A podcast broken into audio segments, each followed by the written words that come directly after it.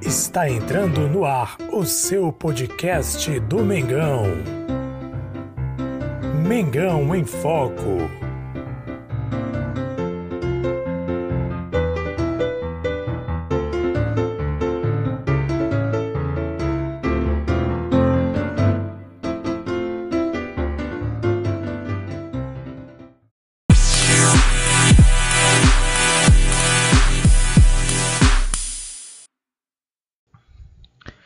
Salve, salve nação rubro-negra! Jesus com vocês mais uma vez, começando mais uma vez um podcast, podcast Mengão em Foco. Salvo engano, esse episódio 201 do seu podcast de torcedor para torcedor, falando sobre Mengão Queridão. E hoje vamos falar sobre a estreia de Paulo Souza com a vitória do Flamengo por 3 a 0. E o nosso líder de assistência já iniciou bem, hein? Vitinho dá três assistências em três gols e é o melhor jogador em campo. Vamos começar falando sobre isso agora.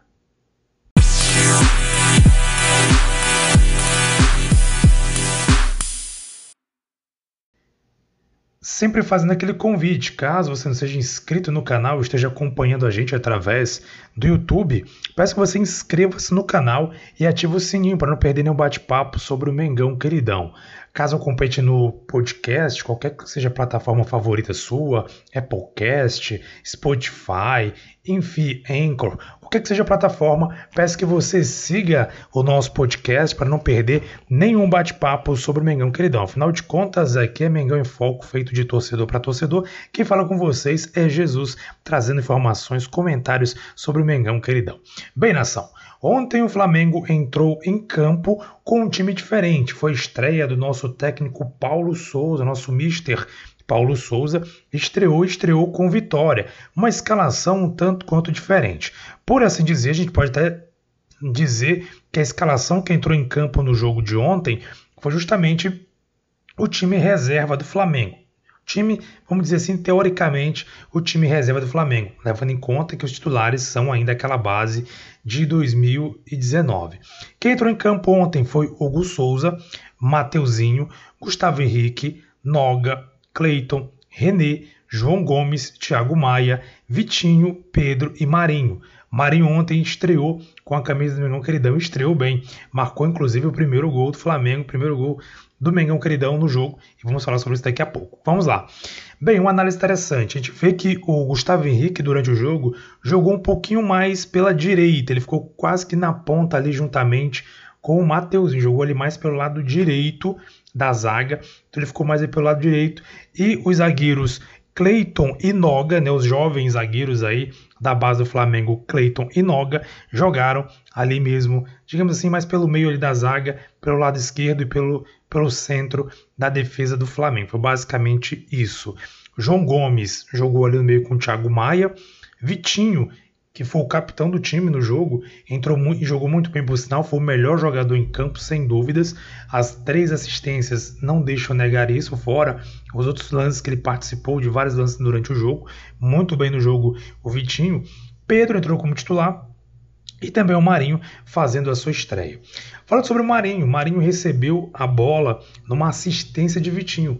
Vitinho vai brigar pela bola com o jogador do Boa Vista, recupera a bola, ou seja, mérito do Vitinho, porque ele brigou pela bola, lutou pela bola e conseguiu recuperar e cruzar a bola na medida para o Marinho somente empurrar para o fundo das redes, marcando o primeiro gol. Lembrando que o Marinho estava com fome de gol. Apesar de ter feito um gol, ele tentou também antes fazer gols de falta, tentou chutar de fora da área, uma das situações de muito, mas muito longe mesmo da área, foi até hilário, né? Até um, o Thiago, o TH, que sempre participa aqui do nosso podcast, ele até comentou no grupo que a gente tem do WhatsApp, comentou que ele estava emocionado, e realmente está muito emocionado, tentou até um chute de fora, mas do meio da rua mesmo, foi muito longe do gol do goleiro do Boa Vista. Bem, e assim o Flamengo começou no primeiro tempo marcando o primeiro gol. Pedro, no primeiro tempo, perdeu algumas chances de gols, uma delas um pouco mais clara. A bola praticamente ficou na frente dele ele pegou muito embaixo da bola e ela subiu. Era só dar um totalzinho ali, ele poderia marcar o gol ainda no primeiro tempo, não conseguiu marcar. No segundo tempo, o Flamengo volta com alterações do Paulo Souza. Ele coloca o Gabigol, principalmente o Gabigol, é, o Arão também entrou logo depois no jogo Enfim, a principal mudança no ataque foi o Gabigol. Agora, gente, vamos ter que falar sobre o Gabigol.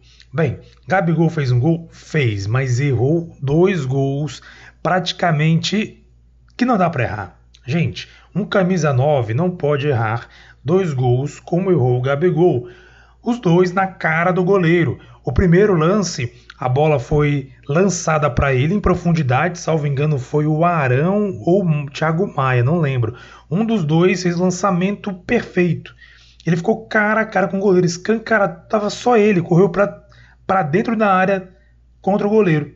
O goleiro conseguiu recuperar, tomar a bola do Gabigol e adiantou, ao invés de chutar, escolher o canto chutar, ele tentou ir para cima do goleiro driblar, o goleiro conseguiu cair e segurar, evitando o gol do Gabigol.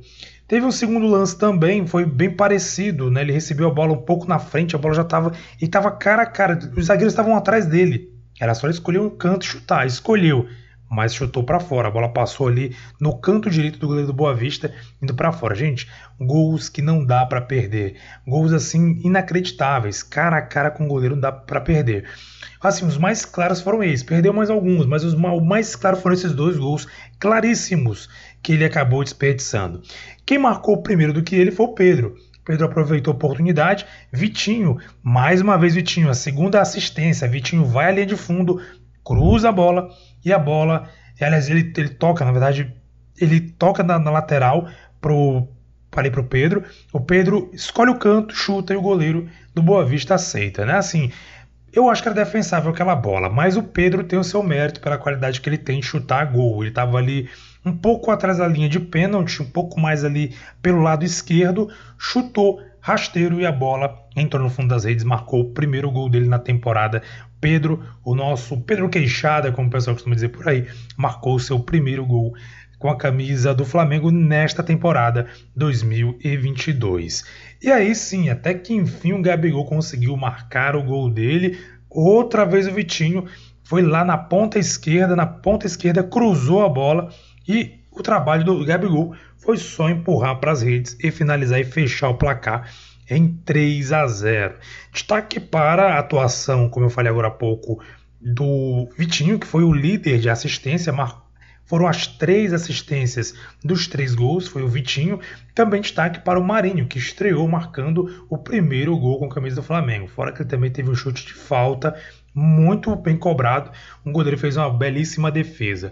Então no final foi isso. Flamengo venceu por 3 a 0 Boa Vista. Claro, Boa Vista é um time inferior tecnicamente, claro, obviamente, mas foi importante para o Paulo Souza observar e pontuar algumas coisas. O curioso que durante a transmissão, uh, os jornalistas que faziam a transmissão, cobria a transmissão ali, a repórter principalmente, que cobria a transmissão do Carioca, ela comentou que o Paulo Souza não comemorou nenhum dos gols. Inclusive eu vi comentários, alguns comentários torcedores questionando por que, que ele não comemorou os gols. Bem, eu acho que nesse momento ele está mais observando os jogadores, observando como o time se comporta em campo, orientando os jogadores. Tanto é que ele tem mais momentos ali, no, no momento dos gols, inclusive, um dos gols, não lembro se foi do Pedro ou foi do Gabigol, salvo engano foi do Pedro. Ele estava orientando ali, não lembro se era o Thiago Maia ou era o João Gomes. Ele estava orientando, ah, o Cleiton, estava orientando o zagueiro Cleiton sobre alguma situação. Chamou o Cleiton na lateral e estava orientando ele durante o gol do Pedro. O João Gomes também foi muito orientado por ele durante a partida sobre o posicionamento. Depois ele até elogiou o João Gomes, ele até comentou que o João Gomes ele não, não, teria que ficar o tempo inteiro buscando a bola ali atrás. Se você acompanhou o jogo, vai observar que de fato ele colocou três zagueiros, três zagueiros mesmo, literalmente. Cleiton, o Gustavo Henrique, depois saiu para a entrada do Davi Luiz e também o Noga, que jogou muito bem, por sinal, o Noga também muito bem ali no jogo. Então, assim, esses três zagueiros, eles constroem jogadas. Hugo Souza, se você também acompanhou o jogo, vê que ele saiu um pouco mais da área, ele não ficou ali preso debaixo dos paus. Ele saía bastante ali para entrada da área, ali da, da, grande área do goleiro, né, da, na grande área mesmo. Ele saía muito ali para entrar da grande área, para articular algum jogo, articular alguma jogada, para sair com os pés, enfim. Essa é a estratégia, esse é o esquema tático que o Paulo Souza faz questão de adotar.